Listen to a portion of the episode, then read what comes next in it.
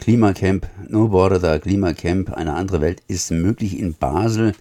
Die Geschichte beginnt morgen, morgen äh, am 3. August, am Donnerstag, und zwar mit dem Aufbau. Und am 13. August endet das Ganze wohl mit dem Abbau. Also vom 3. bis 13. August, 10 Tage Klimacamp Basel.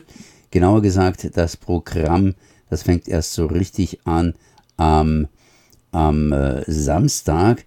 Dann gibt es nämlich so Workshops, äh, Diskussionsrunden, Vorträge, Vernetzungsanlässe und äh, ja, Aktivitäten wie Fußballspielen, Banner malen, Reinschwimmen und Konzerte. Ja, Konzerte, die gibt es eigentlich auch schon am Freitagabend. Das heißt, wenn das ganze Camp praktisch steht und äh, aufgebaut ist. Ich vernetze das Ganze mal bei diesem kurzen Hinweis, den ich hier gebe, auf äh, Radio Dreikland Programme und da könnt ihr dann selbst euch noch ein bisschen informieren.